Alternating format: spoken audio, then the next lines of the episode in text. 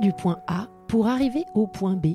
C'est souvent le schéma envisagé, mais n'importe quel navigateur vous le dirait, ce n'est jamais aussi simple. Et c'est tout aussi vrai lorsqu'on se lance sur la route de l'entrepreneuriat. Les traversées sont souvent rythmées par des escales. Des escales qui, contrairement à ce que l'on pense, ne sont pas que des moments de mise en pause. Ce sont des temps de ressourcement durant lesquels un partenaire de confiance est utile pour garder le cap. Je suis Solène Niederkorn, experte en finance et innovation, et vous écoutez Escale, aventure d'entrepreneur, le podcast entreprise de Banque Populaire. Dans ce podcast, je donne la parole à des entrepreneurs qui reviennent sur des moments clés de leur entreprise. Rachat, internationalisation, transmission, accélération ou encore cession. Et vous vous en doutez, dans ces moments-là, pour arriver à destination, la trajectoire est bien plus complexe qu'une ligne droite entre deux points. Au programme, récit d'audace, de persévérance et de collaboration avec la banque et ses chargés d'affaires. Je vous embarque avec moi sans plus tarder pour partir à la découverte des grands moments de la vie d'entrepreneur. Très bonne écoute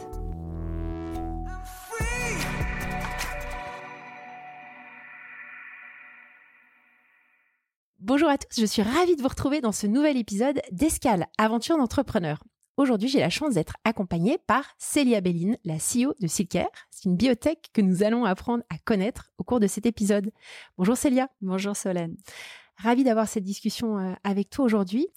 Dans cet épisode, nous allons nous intéresser à une étape bien connue euh, de tous les entrepreneurs, c'est la phase de financement en amorçage, l'early stage. Tu vas nous raconter tout ça, mais est-ce qu'avant qu'on commence, tu pourrais te présenter et nous parler en deux mots de Silker Est-ce que vous faites? Oui, avec grand plaisir.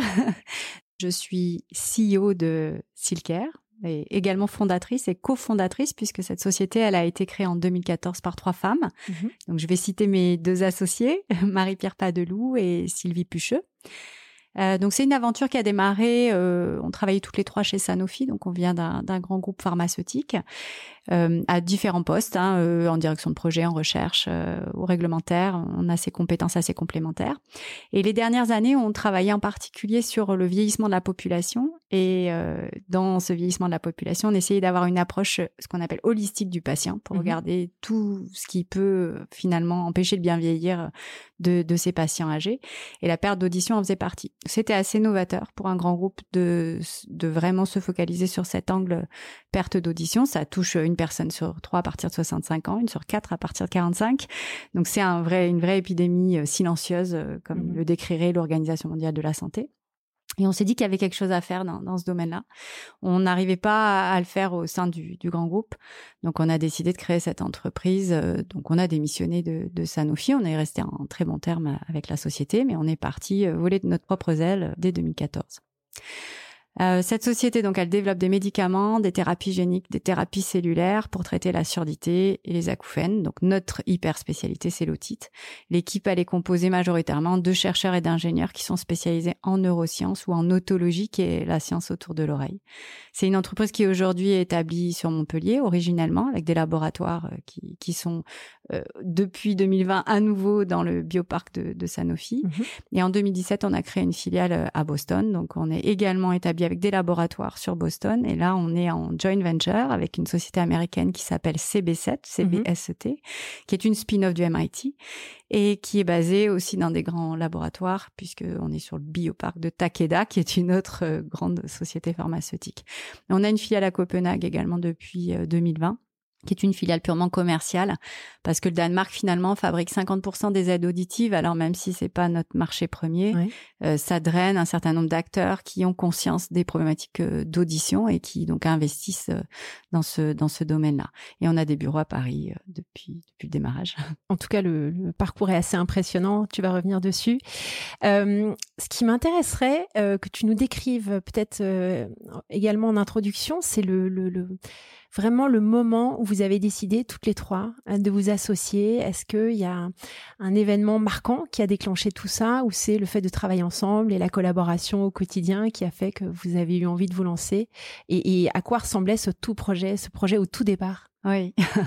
Alors, on a eu quand même la chance de pouvoir travailler le projet euh, au moment où on était encore chez Sanofi. Hein. donc, euh, Sanofi, les grands groupes, il y a des changements de stratégie qui sont assez réguliers. Et j'avoue qu'au départ, on a plutôt essayé de porter le projet en interne. Hein. On n'avait pas forcément envie de partir de d'un groupe pharmaceutique où on avait un espèce de confort euh, financier associé en fait au budget des projets qu'on pouvait développer.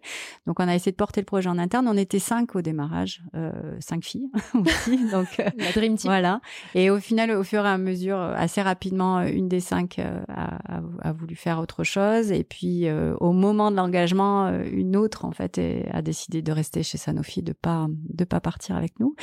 on n'était pas, j'ai tendance à dire, et ça c'est important, on n'est pas du tout copines au départ. c'est pas le, le sujet. On travaillait ensemble dans le même dans la même unité, mais on n'avait jamais vraiment travaillé ensemble euh, sur des projets, donc euh, à vraiment comprendre comment l'une et l'autre travaillent. Donc on a construit ce projet pendant un an et ça a consisté finalement à développer un business plan, de regarder euh, comment on se positionnait parce que l'audition c'était assez vaste, hein, donc il fallait trouver notre positionnement sur le marché, qu'est-ce qu'on voulait vraiment faire, qu'est-ce qu'on était capable de faire au démarrage, et puis établir le BP associé à des perspectives de développement sur du long terme.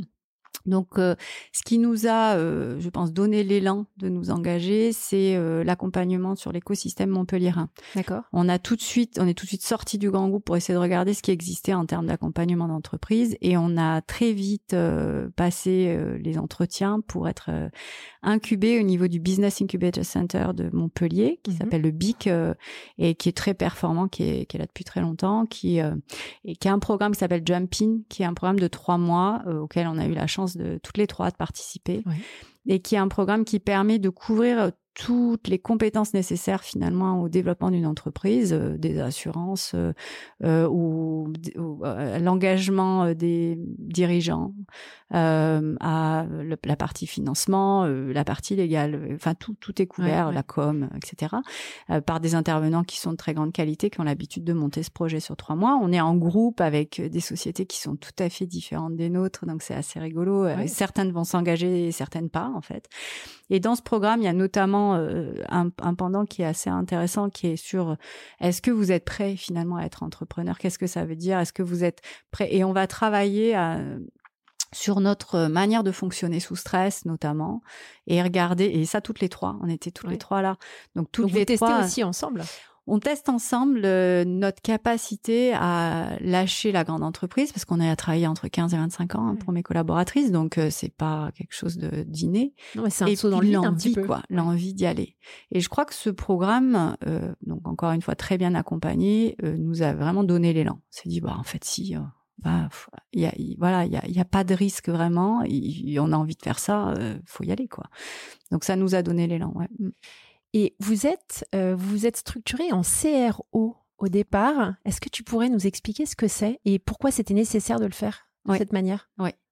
Ben, quand on a donc démarré au niveau du projet d'entreprise, on a évalué cinq business models en fait différents. Donc il y avait euh, l'acquisition d'actifs, développement pharmaceutique classique, la biotech classique, mais euh, qui est finalement ce vers quoi on, se tourne de plus en plus, mais mhm. qui au départ en 2014 était pas quelque chose d'envisageable parce qu'on n'était pas capable de parier sur un médicament et se dire on fait l'acquisition de ce médicament, on le développe, on lève des fonds, etc., etc. Le deuxième modèle, c'est le modèle de prestation de service.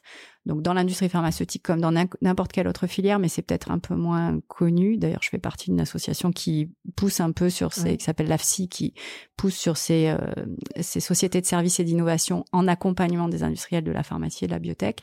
Ce sont les sous-traitants. Donc on connaît bien dans ça dans l'aérospatial, l'aéronautique, l'armée, l'automobile. Voilà. Et ben dans la pharma, c'est pareil. Il y a des contract research organizations qui sont des CRO, voilà, qui sont spécialisés dans la sous-traitance et sur différents points. Et nous, ce qui manquait dans le développement du médicament, dans l'audition, c'était clairement un acteur hyper spécialisé dans ce qu'on appelle la préclinique. Donc, ce qui arrive avant d'aller chez l'homme. Et on voyait que nos euh, clients ou futurs clients, euh, en fait, avaient des problématiques à transférer leur technologie euh, chez l'homme parce qu'ils partaient directement de la paillasse académique, donc de la recherche vraiment très fondamentale qui est, absolument nécessaire, hein, je reviens pas là-dessus, mais qui ne peut pas aller de la paillasse académique vers le lit du patient. Il y a un gap. Et au milieu, il y a tous les tests de distribution, de sécurité du médicament, de la preuve d'efficacité sur des modèles reproductibles à large échelle, qui permet d'être sûr qu'on amène au patient un traitement qui a une probabilité de succès et qu'on sait comment on va l'administrer, quand, euh, euh, combien de fois, euh, la, la tox qu'il peut y avoir derrière, etc. Donc c'est le lien vers l'industrialisation. C'est le lien vers la clinique. Vers la clinique. Mm. Donc c'est comme ça qu'on s'est monté au départ. C'est en se disant il manque ce maillon là. Pour nous, c'était pas compliqué de le développer. C'est du développement, donc c'est monter une équipe compétente, des process, euh, du biz dev. Alors ça, c'est à la limite ce qu'on savait pas trop faire, la partie commerciale, mais où finalement on s'est retrouvé assez euh, bonne sur ce sujet, euh, voilà, instinctivement. Euh, voilà, c'est constituer euh, une équipe de laboratoire qui savait travailler, délivrer dans un planning, euh, être capable d'avoir des documents réglementaires conformes à la réglementation de tous les pays, puisque nous, on fait 95% l'export, il hein, faut, faut, avoir ça en tête. Et donc, voilà, donc on, on s'est dit, ben, on va développer ces compétences-là. Et finalement, dans l'histoire, euh, on a créé l'entreprise en juillet 2014. On n'avait pas de labo, pas d'équipe. On était trois euh, fondatrices. On a embarqué avec nous, euh, je le cite aussi, c'est Philippe parce qu'il venait de chez Sanofi. Philippe. Philippe Laroche-Chico, qui est aujourd'hui notre directeur qualité, mais qui a démarré finalement comme notre premier employé, qui a décidé de passer le pas aussi. Lui aussi. Génial, très rapidement finalement. en septembre, il signait son contrat de travail avec nous. Ouais. Et lui, il a développé la partie labo. Enfin, il s'est éclaté hein, avec les fournisseurs qu'est-ce qu'on fait, où on le fait. On a trouvé des labos. On a travaillé avec une société qui s'appelle Amilgen qui nous a ouvert ses portes pour avoir des laboratoires à créer nos laboratoires. Donc on a tout de suite été dans la coopération, la collaboration et on a eu beaucoup de personnes généreuses autour de nous pour euh, nous accueillir en fait et nous permettre de développer l'activité. Euh, donc en octobre, Philippe démarrait euh, le montage du laboratoire, etc. Et donc c'est là qu'on a commencé à chercher des fonds, mais on pourra faire le, le rétro-planning après. Et notre premier client, on l'a signé en février 2015 et c'était un Américain. Génial. Le deuxième un japonais, le troisième un néerlandais, euh, le quatrième, voilà. On a tout de suite travaillé euh, complètement à l'international. Génial. Alors, tu, l'as super bien lié avec la, section suivante. Enfin, le, sujet que j'aimerais qu'on traite euh, plus tard, c'est euh, l'investissement euh, et le financement au tout départ. Quand on lance ce type d'activité, alors, outre le fait de se payer ou de ne pas se payer, ça nécessite quand même des fonds assez assez conséquents. Hein. C'est pas juste ouvrir un e-commerce.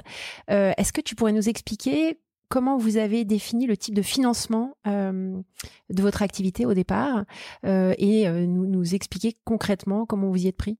Mmh, Oui. Ben, on a dans le BP, on avait évalué l'investissement nécessaire pour démarrer l'activité. Hein, donc on était sur une recherche de fonds d'à peu près 600 000 euros pour démarrer.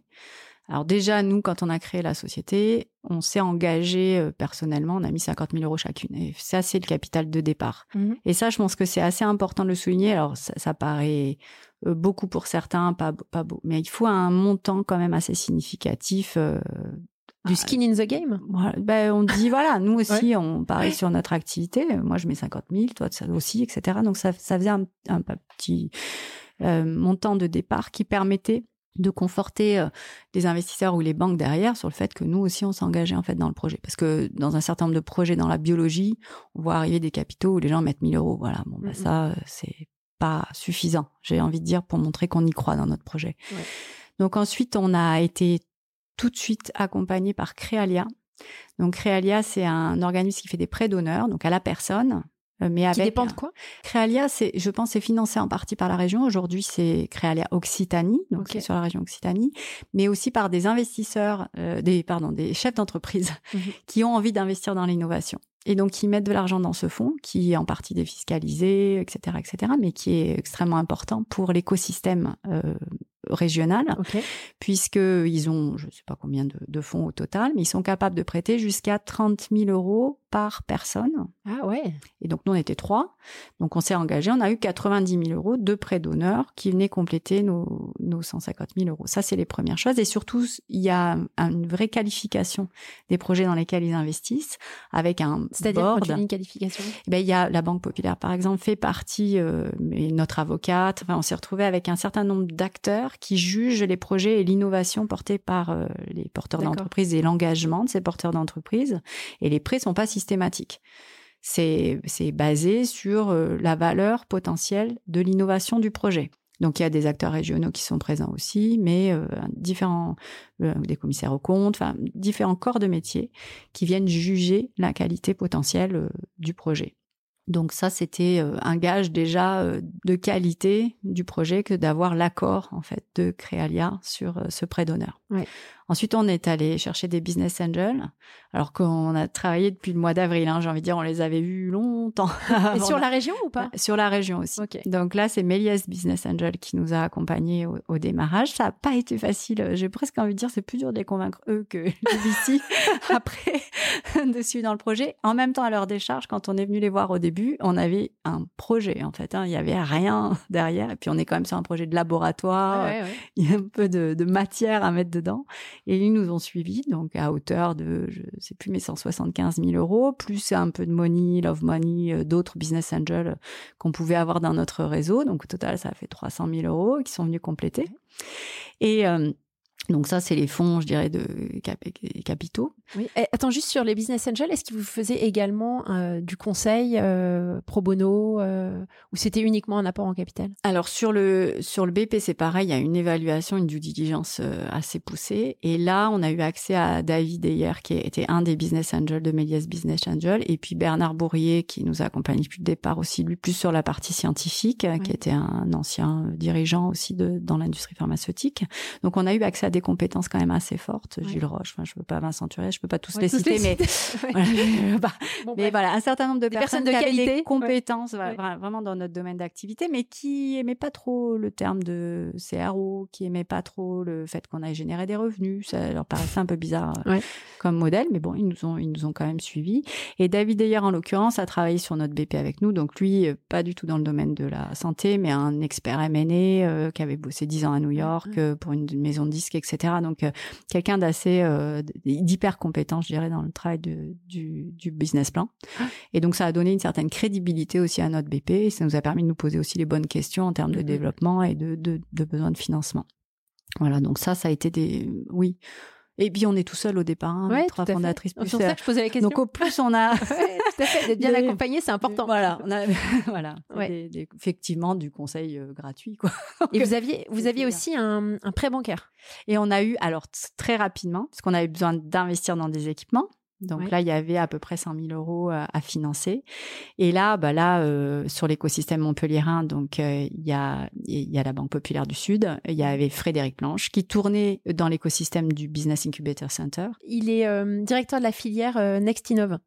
c'est ça. Qu'est-ce que c'est que cette filière Nextinov C'est être capable de mettre de l'argent dans de l'innovation. Mmh dès le départ, sans qu'il y ait euh, de revenus associés en fait. Hein. Donc il a quand même mis 100 000 euros dans une entreprise qui ne générait aucun revenu. Donc ce qui était très important, euh, c'était d'avoir aucune garantie personnelle en fait dans ce projet parce qu'on n'embarque pas notre maison, notre famille, euh, nos parents, grands-parents, etc. sur ces sur ces créations d'entreprises à risque. Hein, on est d'accord avec ça. Donc donc là, on est sur un prêt qui n'engage que la personne morale, l'entreprise. Et comment comment le choix s'est fait euh, est-ce que vous avez fait un appel d'offres euh, auprès de différentes banques? Pourquoi ça c'était Banque Populaire plus qu'un autre acteur? Ouais, bah déjà pour l'agilité en fait, ça ça a été un point majeur. Euh, j'ai vu plein d'autres banques, je vais pas les citer, mais sur le démarrage et l'amorçage à cette étape de projet, quand on est censé donner à tous les devis qu'on peut imaginer avoir besoin dans ces 100 000 euros d'assiette à l'avance qu'on est obligé de d'avoir une garantie sur 50% de enfin il y avait beaucoup de contraintes administratives et euh, un manque d'agilité dans la plupart des autres banques qu'on avait pu contacter euh, à l'époque sur ce, sur cet amorçage à 100 000 euros euh, sur sur le prêt. Et là il y avait une garantie qui en plus était européenne sur des fonds fédères hein, donc il y avait 70% qui était déjà garantie par l'Europe sur la base des fonds qui nous prêtaient. Donc ça c'était aussi un avantage dans voilà dans, dans l'accès à, à, ces financements. Mais l'agilité, du moment où on a dit voilà ça c'est notre besoin, globalement on va le dépenser sur tel et tel et tel et tel poste de dépense. Et on te fournira les devis et enfin les factures et les devis au fur et à mesure comme ça tu sais ce que tu as financé. Donc ça fait pas partie du, dossier au départ? Non. Le dossier il est hyper léger en il fait. est hyper léger. Ouais. Et il se passe combien de temps entre le moment où tu les rencontres et le moment où c'est signé? Ah, Je pense qu'en deux semaines c'est fait quoi. Ah oui. Ah on n'est pas sur des délais euh, traditionnels. Ah non. Ouais, ouais, ouais. Non donc l'agilité, la compréhension du projet parce qu'il y a quand même une analyse hein, euh, de l'équipe, euh, mais c'est instinctif. J'ai envie de dire maintenant c'est l'expérience qui fait que ils savent euh, à quel moment ils peuvent prêter quoi, à, à quelle typologie de projet, quoi. D'accord. Mais c'était nous, c'était un projet euh, à risque. Hein, encore une fois, il y avait rien. Euh, Et comment est-ce que tu penses que les équipes ont compris le projet? Est-ce qu'ils avaient déjà accès à des projets? Parce que c'est quand même super spécifique ce que vous faites mmh. avec une clientèle qui potentiellement n'est pas forcément en France. Comment est-ce que tu peux rapidement convaincre? Comment est-ce que vous avez réussi à les convaincre rapidement? Bah, après, on avait les support business angels. Donc, en fait, ils ont le même, euh, je pense, le même type d'analyse quand même qu'un qu'un investisseur euh, type venture capital. Alors, avec euh, une bonne compréhension de du potentiel de l'entreprise et de l'innovation à terme sur mmh la base bah, des mêmes éléments qu'un qu'un VC, donc mmh de, du marché, d'un BP des choses comme ça. Parfait, merci beaucoup. Alors, euh, tu nous as décrit juste la partie euh, lancement, financement, développement, puis euh, tu as évoqué l'ouverture aux US et en Suède, donc une internationalisation très rapide, presque immédiate, hein, parce que votre, tu disais, une grande partie de vos clients sont à l'international et aux, États-Unis. et tu expliquais que vous étiez parti sur un modèle CRO. actuellement, vous êtes en, en train de développer un mode biotech tu me dis si je me trompe? Est-ce que tu pourrais nous parler de ce choix de, de tu l'as tu l'as légèrement tu l'as brièvement pardon évoqué en introduction nous expliquant quelles étaient les contraintes est-ce que tu pourrais revenir plus spécifiquement dessus et expliquer ce que c'est ce que ça a comme conséquence concrète pour vous de passer sur ce mode biotech? Oui.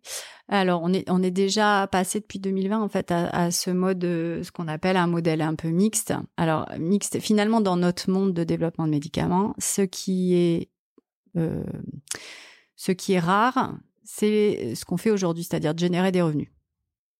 Dans un mode de développement de médicaments, on a des dépenses de recherche et développement, mmh beaucoup de dépenses de recherche et développement, qui à terme peuvent être source d'une grosse valorisation d'entreprise ou de grosses générations de revenus par de la vente de licences de ces médicaments à des gros laboratoires pharmaceutiques, par de l'acquisition de la société par un gros laboratoire pharmaceutique ou par euh, l'arrivée sur le marché du médicament et donc sa commercialisation à, grande échelle. Voilà. Donc, euh, ce qu'on fait nous aujourd'hui de générer des revenus, c'est quelque chose qui est euh, finalement assez rare. Ça représente voilà quelques centaines de sociétés de services en France. Mmh. Voilà.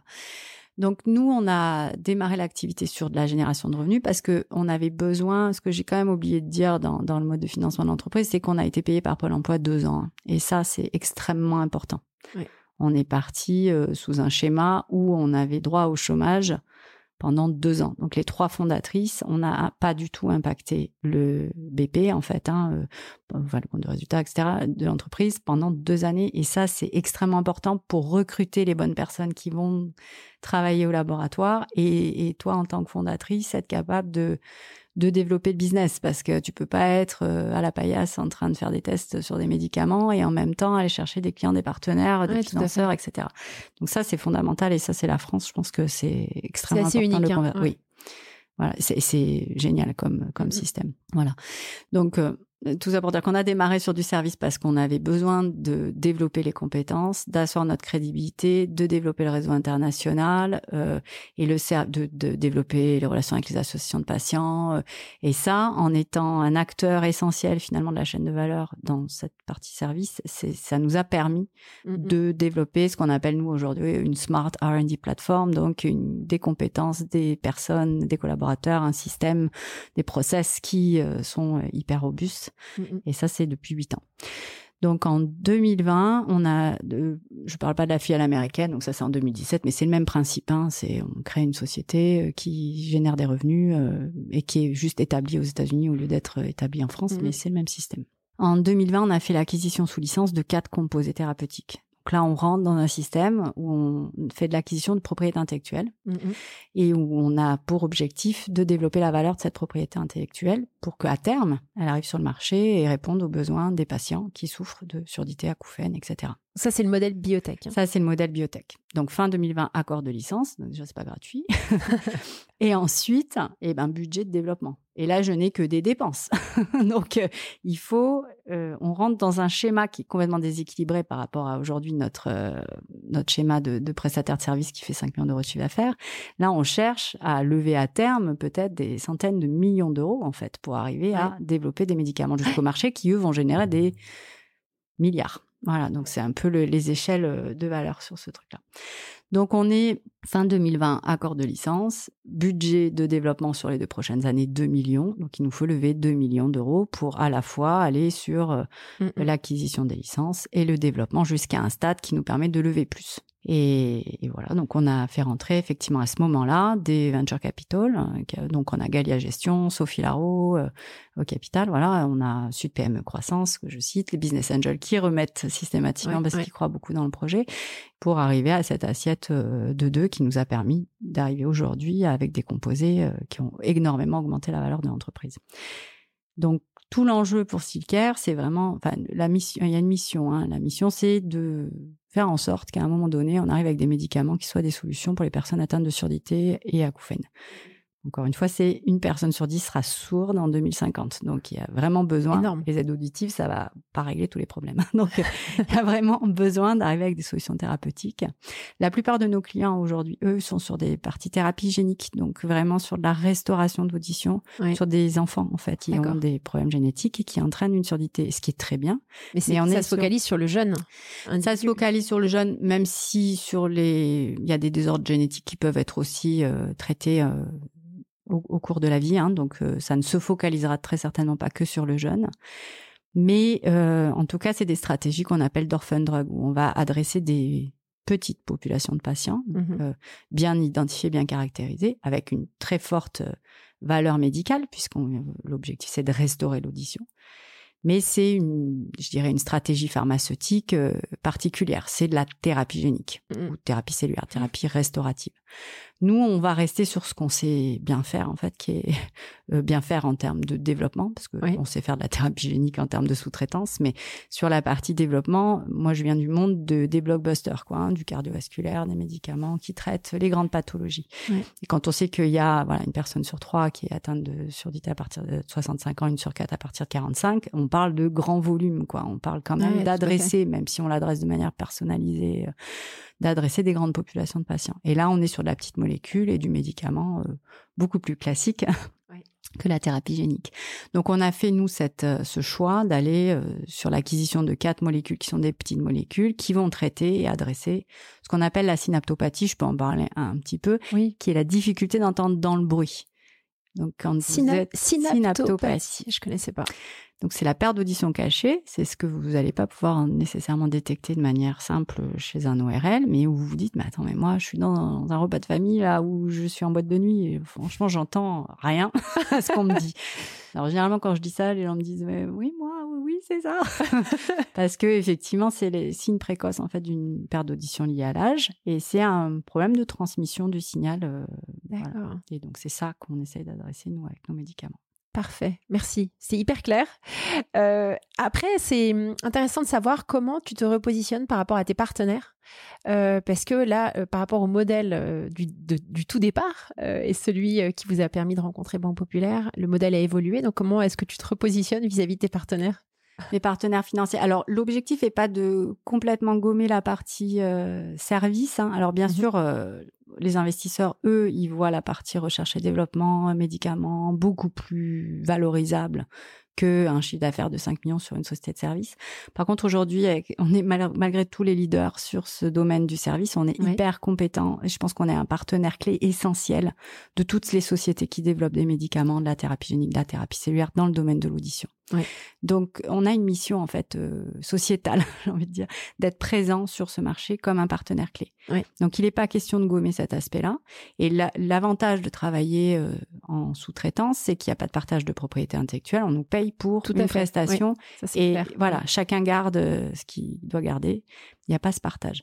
Donc je pense que notre plateforme à terme, elle va servir à la fois à faire du deal sous forme de prestation de service. Ça, on va le garder pour mhm. tous nos clients actuels et pour tous les autres.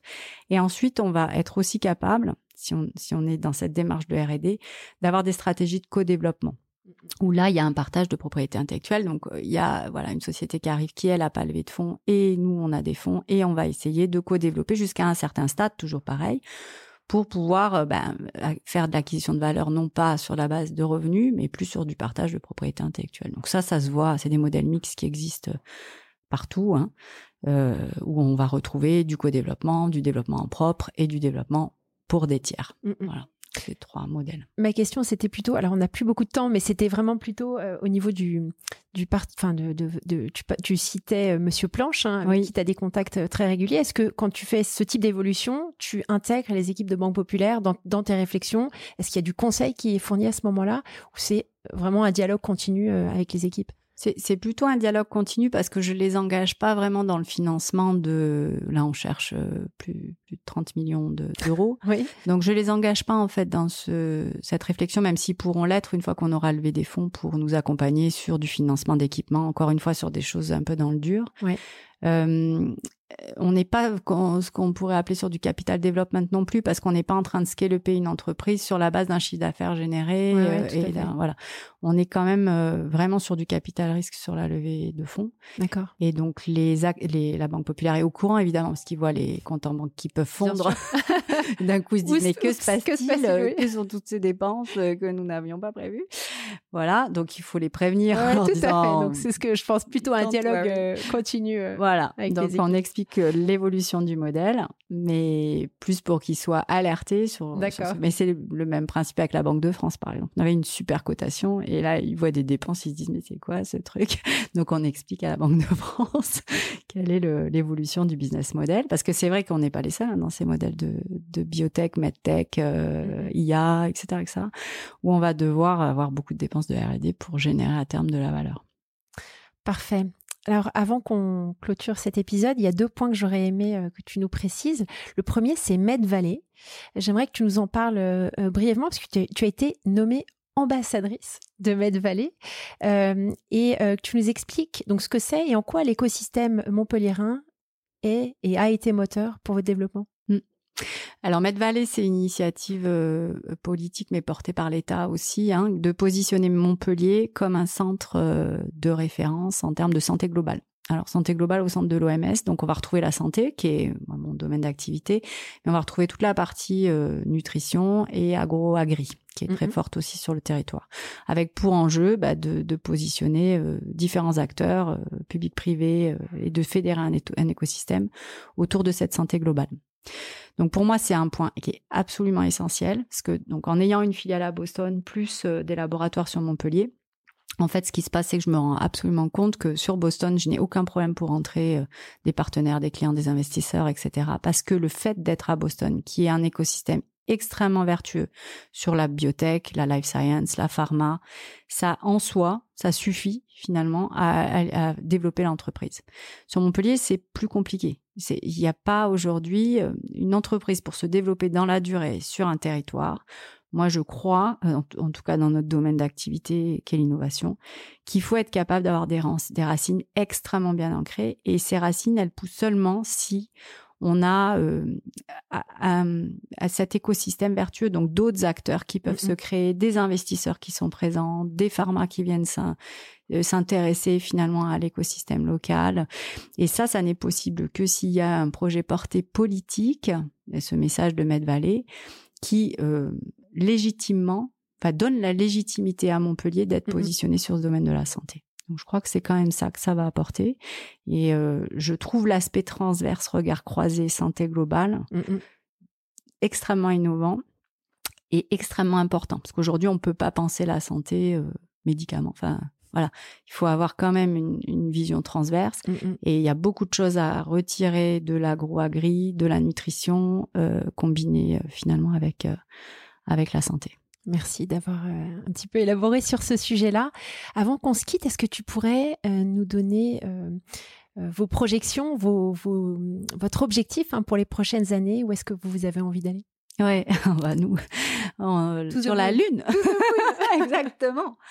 Alors, bah, oui, oui. Alors, l'objectif de Silker, ça a toujours été quand même de développer une entreprise euh, durable. Hein. Moi, je crois beaucoup euh, à la mission sociétale de l'entreprise, euh, au fait de travailler avec des collaborateurs, de les développer. On a très peu de turnover, hein, donc je c'est pas que parce qu'on est au bord de la mer. c'est aussi parce que je pense qu'on crée un voilà un écosystème qui est assez intéressant pour pour les collaborateurs et leurs familles et leur développement personnel. Donc il y a cet enjeu de durée. Euh, et cet enjeu de durée, il passe par euh, être capable d'intégrer l'ensemble des éléments euh, de, de, de l'audition. Donc, on fait du médicament, on a notre Smart R&D plateforme, et là, on est en train de travailler énormément la partie données cliniques, mm, mm. donc la data auditive. Donc demain, ce qu'on veut vraiment être en capacité de faire, c'est aussi de positionner l'audition, qui est l'aire thérapeutique qu'on a, ce qu'on a choisi de travailler parce qu'elle était négligée, de la positionner comme une aire thérapeutique extrêmement importante dans la santé globale justement. Mhm. Et on travaille aujourd'hui sur ce qui est mesure euh, de signature auditive. Donc quand on vous mesure l'audition, d'être capable d'utiliser ces mesures auditives pour éventuellement prédire euh, l'évolution d'autres pathologies. En Super intéressant. Voilà. Donc on est sur de la data, l'intelligence artificielle, c'est un peu notre sujet de, du jour. Et en termes d'équipe vous êtes combien et dans cinq ans vous êtes combien eh ben, Évidemment. Alors ça sera, je, on n'est pas sur des problématiques de, de, production, donc je pense que ce sera une société qui dépassera pas les 150 euh, personnes à terme, qui sont, euh, je dirais, un peu la taille critique pour avoir un mode de management comme nous on l'aime assez râteau, euh, avec de l'autonomie, d'engagement des collaborateurs, d'empowerment, sans avoir des couches dans tous les sens. Voilà. Nous, on veut rester sur une taille euh, qui Humaine. voilà, qui dépassera probablement pas ces 100, 150 collaborateurs, mais évidemment avec des pieds de croissance à, à constituer. Donc là, on va très, si on, si, on arrive à financer nos projets, on va être sur des recrutements assez conséquents sur d'autres euh, domaines d'activité, la clinique euh, notamment, et la partie euh, data, data analyse, qui est quelque chose qui, ben, qui en plus servira l'ensemble de la communauté. Encore une fois, on veut pas se séparer de notre écosystème et de notre mission qui a été d'accélérer l'arrivée de mmh. thérapeutiques dans le domaine de l'audition. On veut continuer à travailler avec tous nos partenaires, tous nos clients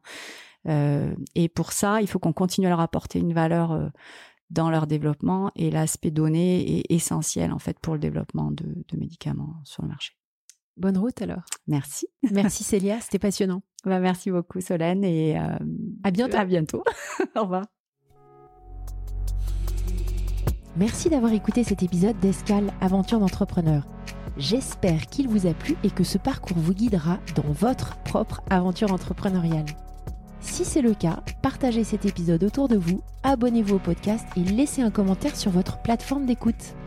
Escale est le podcast entreprise de Banque Populaire. Je vous dis à très bientôt pour un nouvel épisode.